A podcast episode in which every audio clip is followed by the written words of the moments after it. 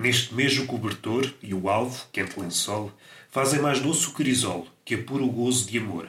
Tem o beijo mais sabor, dado em pomas delicadas, sobre os arminhos que as fadas tecem no inverno para as belas. E os olhos são como estrelas, entre nuvens desmaiadas. Numa palavra, em janeiro, sobre um flácido colchão, a foda dentro da cama é o prazer mais fagueiro, a maior consolação. Toda a luxúria se inflama, nesse tépido calor, que acende tantos desejos e mil suspiros e beijos brotam do íntimo ardor. Da volúpia na cobiça, de modo que é usual dizer-se que em janeiro não há órgão genital masculino, não há pizza, que tendo o valor inteiro, não cumpra com o seu dever dentro da cama a foder. Nessas noites prolongadas, as solteiras e as casadas todas no amor fortificam, que há de ser raro o verão dos que menos prolificam, que mesmo a meitezão não avolume a barriga de qualquer mulher amiga. O poema inicial, muito bonito, de um livro chamado O Pauzinho do Matrimónio, editado pela Tinta da China. O autor é desconhecido, ninguém sabe quem foi o autor destes poemas. Tem umas pequenas crónicas, uns pequenos continhos, um livro inclassificável. Não vale a pena estar aqui a, tentar emoldurá-lo numa, numa classificação. Tem um bocadinho de tudo. O que é que une estes bocadinhos todos, estes poemas, estes contos, estas crónicas, estas croniquetas? O que une é a marotice. O fio condutor é a marotice, o falo e é o exercício do falo. Uma tradição muito portuguesa, muito portuguesa, na medida em que neste aspecto somos insuperáveis, na marotice somos insuperáveis. Não conheço outra literatura tão boa neste aspecto quanto a nossa, mais a mais porque demos pasto para que ela se pudesse expandir em matéria de insulto, de palavrinha, palavrinha marota. Expandimos isto até quase à loucura. Não conheço outra, outra língua que tenha tantos sinónimos para pênis e cona e tudo o que envolve, tudo que envolve esse rebuliço carnal. Não conheço outra língua que tenha apostado tanto na sinonímia desta esfera carnal aconselho este livrinho para quem está na quarentena para se divertir um bocadinho. Hoje é dia internacional de poesia, ouvi dizer, e então decidi começar com este poemazinho. Vai ser um podcast mais ligeiro. Vou saltando de poema em poema. Tenho aqui só quatro ou cinco livros à minha volta, hum, escolhidos assim quase um pouco ao caso, e não quero ser muito palavroso entre eles. Podemos discutir, podemos discutir um bocadinho cada poema. O que é que podemos discutir deste poema aqui? Há marotice, há marotice, nós apreciamos marotice, apreciamos marotice, e se calhar não vale a pena aprofundar muito.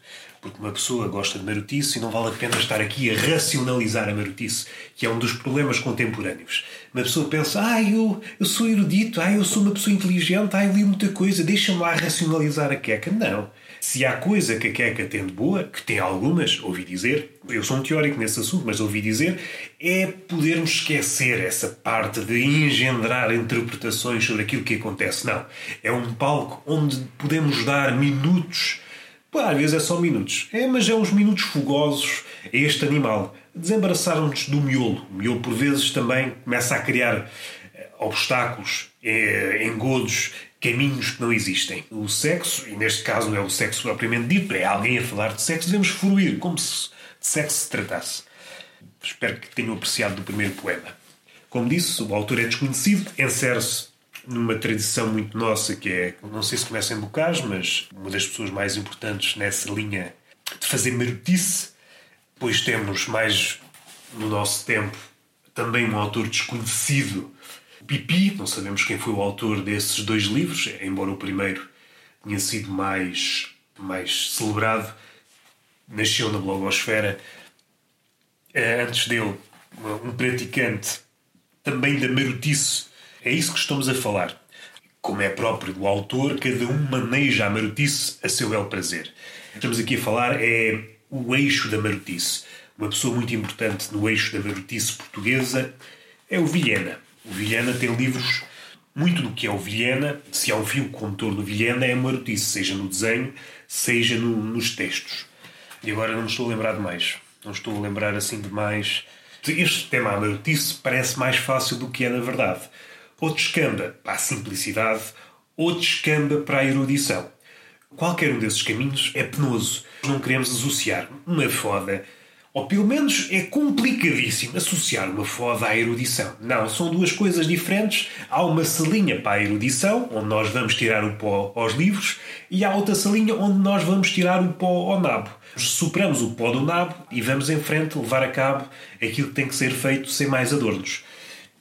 É o primeiro livro, O Pauzinho do Matrimónio. Agora vou ler aqui um poemazinho de um livro que acabei de ler esta manhã, da Alejandra Pizarnik, acho que é assim que se diz, uma antologia poética editada pela Tinta da China. Vou ler aqui um poemazito. Poemazito, poemazito. A dos Olhos Abertos é o nome do poema. A vida brinca na praça, com o ser que nunca fui. E aqui estou, baila pensamento na corda do meu sorriso. E todos dizem que já passou e é. Vai passando, vai passando. Meu coração abre a janela. Vida, aqui estou. Minha vida, meu solitário e álgido sangue, repercute-se no mundo. Mas quero saber-me vida, mas não quero falar da morte nem das suas estranhas mãos. Não sei se gostaram deste poema. Vamos a outro. Vamos a outro. Há aqui um pequenito que eu gosto muito. Não sei se encontra este pequenito. Porquê deste pequenito?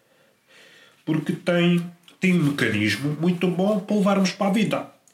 Até para quem escreve o caralho. Não sei se encontra o caralho de uma coisa. Não sei se encontra o caralho de um poema. Encontrar o caralho do poema, é pois, o poema está burilado. Se tem caralho é porque o caralho é necessário. Esta é uma coisa que pode levar para a vida também. Ah, o poema tem caralho. Ah, tem caralho é porque é necessário. Vocês têm tempo, estão de quarentena, podem esperar à vontade.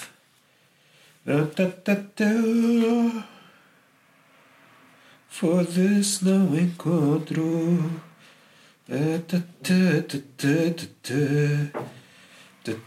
Este livro tem também prosa poética. Uma senhora, se calhar o, o termo não é o mais correto, não chegou a essa idade, uh, suicidou-se aos 36 anos.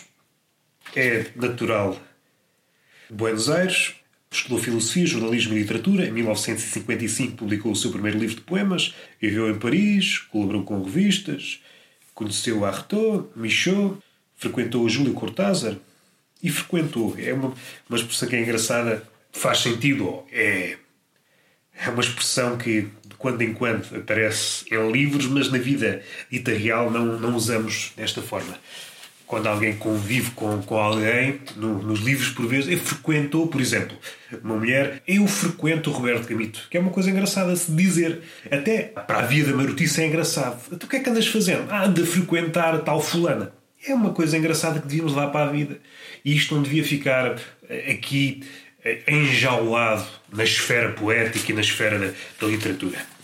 Vamos lá ver se encontra esta merda. Pois, pois. Pá, pá, pá.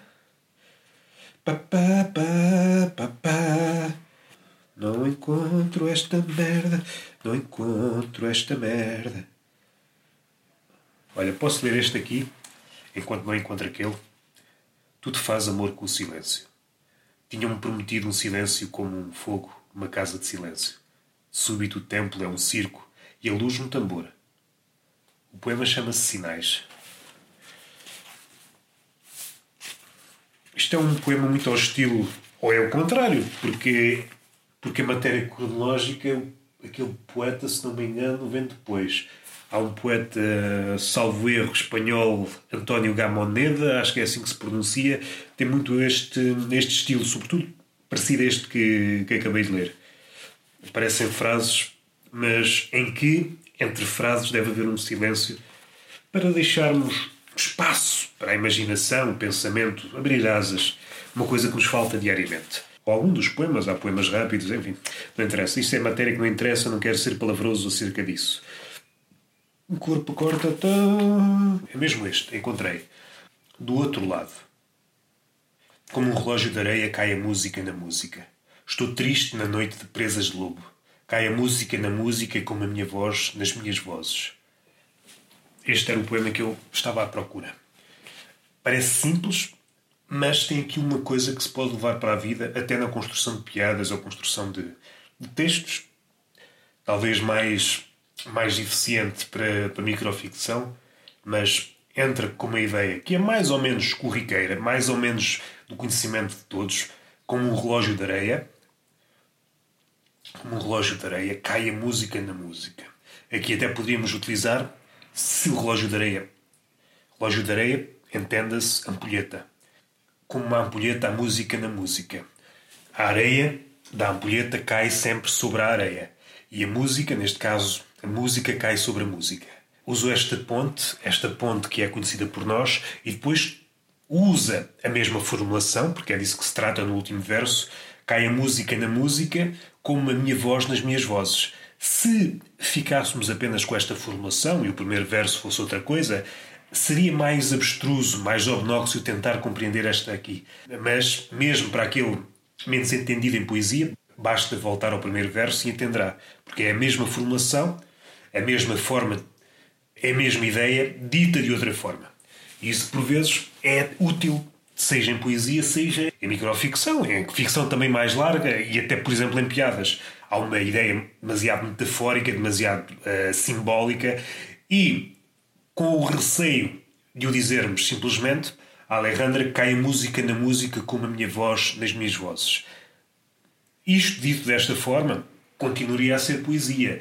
O que sucede é que se tornava demasiado hermética. Esta é a minha leitura. Com o primeiro verso, abre-se à interpretação e, claro, não é uma única interpretação, mas dá-nos uma ajuda na leitura. Esta forma de ver as coisas é muito útil. É muito útil para quem escreve. Quando querem passar uma ideia uh, potencialmente hermética, uh, começar inicialmente nas redondezas. Por vezes pode ser um poema muito mais longo do que este. Começar com uma frase corriqueira, que ninguém, vá, podemos dizer, ninguém dá nada por ela, mas mais para o fim do poema surge outro verso que, em comunicação com o primeiro, aquilo desabrocha. Tanto oferece explicações para esse último verso, como dá outra cara ao primeiro verso. Afinal, o primeiro verso não era tão inocente assim, já estava a oferecer qualquer coisa. Estava a oferecer uma profecia, mas nós não tinha ars de profecia, não fazia alarde de que era uma profecia. E este entendimento das coisas, para quem quer escrever, é muito importante. Sobretudo poesia, microficção, até piadas. Acho que da Alejandra está está dito. É um bom livro. Há aqui um no final não sei como é que de como é que eu hei de catalogar isto, mas talvez, sei lá, prosa poética, mas ali mesclado com conto, sala de psicopatologia.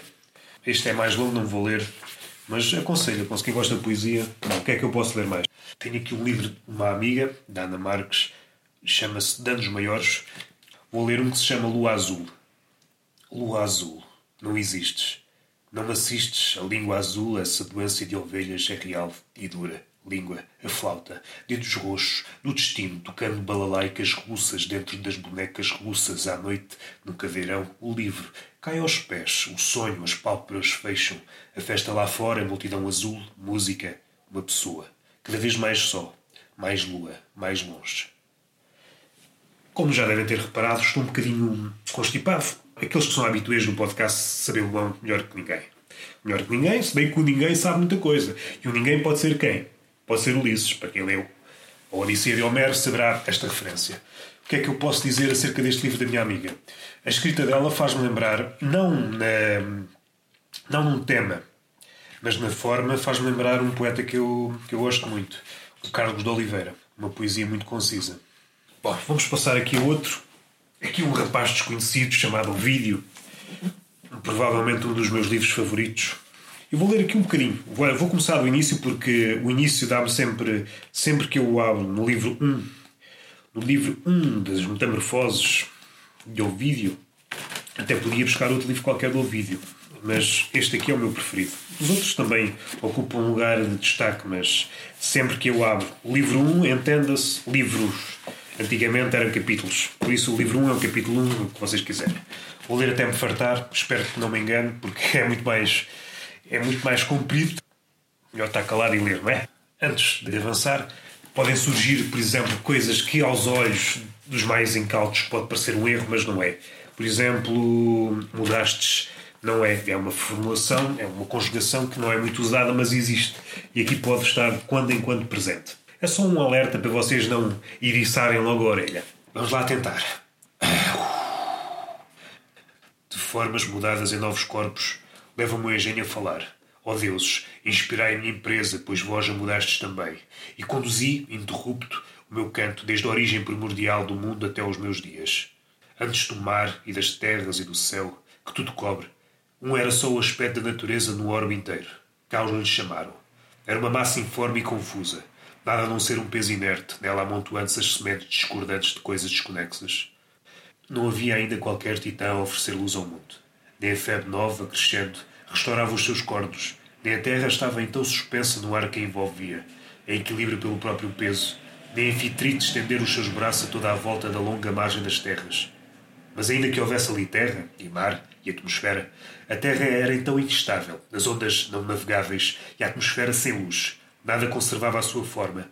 Cada coisa opunha-se à outra, pois no mesmo corpo o frio guerreava o quente, o úmido lutava com o seco, o mole com o duro, o peso com a ausência de peso. Deus, ou a natureza jamais benigna, pôs fim à disputa. De facto, as terras separou do céu, das terras as ondas e dividiu o céu puríssimo da atmosfera espessa. Após os ter desembaraçado e extraído da escura massa, uniu cada um ao seu lugar, em harmoniosa paz. O fogo, a energia imponderável do céu convexo, pôs-se a brilhar e fez para si um lugar no ponto mais alto. O que lhe é mais próximo pelo lugar e a leveza é o ar. A terra, mais densa que eles, arrastou partículas maiores e o seu peso puxou-o para baixo. A água, fluindo à volta, tomou posse do último espaço e confinou o disco sólido. Quando aquele Deus, quem quer que ele fosse, assim depôs aquela massa e a dividiu, e, dividida, organizou em partes. Primeiro, aglomerou a terra, para que fosse uniforme em toda a parte com o formato de um grande círculo. Depois, ordenou que os mares se expandissem, inchassem pelos impetuosos ventos e rodeassem as costas da terra. Juntou também as fontes e lagoas imensas e os lagos, e também os rios em declive cingiu com sinuosas margens. Destes, nos variados sítios, uns são absorvidos pela terra, outros chegam ao mar e, acolhidos pela imensidão da água mais livre, golpeiam a costa em vez de as margens. Ordenou aos campos que se dilatassem, vales que se cavassem, folhas que cobrissem bosques, se erguessem pedregosos montes. E tal como há zonas no lado direito e outras tantas no esquerdo a dividir o céu, uma quinta é mais ardente. Assim o zelo divino dividiu em igual número a massa que o céu envolvia, e outras tantas regiões traçou da terra. Destas, a do meio não pôde ser habitada devido ao calor. Neve funda duas cobre.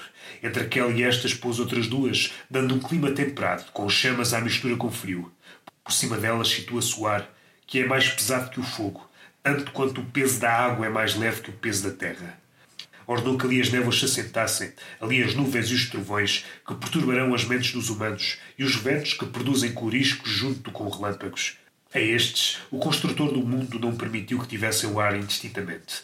Ainda hoje, embora cada um dirija o sopro a partir de regiões diversas, a são travados de estraçalhar é o mundo. Tal é a discórdia entre os irmãos. O euro recolheu-se junto à aurora, ao reino de Nabateus, à Pérsia e às montanhas postas aos raios da manhã. O éspero e os litorais ambornados pelo sol do entardecer situam-se vizinhos do Zéfiro. A Sítia e os Sete Triões foram invadidos pelo gélido Bóreas. A região oposta a esta é encharcada por nuvens constantes e o pluvioso Austo. Sobre tudo isto colocou o éter puríssimo, desprovido de peso, livre de quaisquer resíduos impuros da terra. Mal tudo assim compartimentara com limites precisos, quando as estrelas, há muito oprimidas por uma névoa impenetrável, desataram a fervilhar por todo o céu, e para que região alguma ficasse sem os seus seres vivos, os astros e as formas de deuses ocupam o sol celeste. As ondas couberam aos reluzentes peixes para lá viverem. A terra acolheu os animais silvestres, o móvel ar, as aves. Faltava ainda um ser mais sublime que estes, mais capaz de conter uma alta inteligência, que pudesse reger os outros. Nasceu então o homem. Gostaram? Foi só uma pequena parte do primeiro livro. Íamos agora entrar numa parte chamada As Quatro Idades, Idade de Ouro, Idade de não sei o quê, Idade de coisa, para explicar as várias tentativas de criar aquele homem que nós conhecemos. Um dos meus livros preferidos. E ficamos assim, não vale a pena encher, conspurcar isto de palavras sem sentido. Houve poesia, que ler poemas, todos muito diversos. Em gostando de poesia, encontrarão um, um destes poemas. Um destes poemas fará o vosso gosto. E vamos finalizar. Não há beijos, não há palmadas e até à próxima.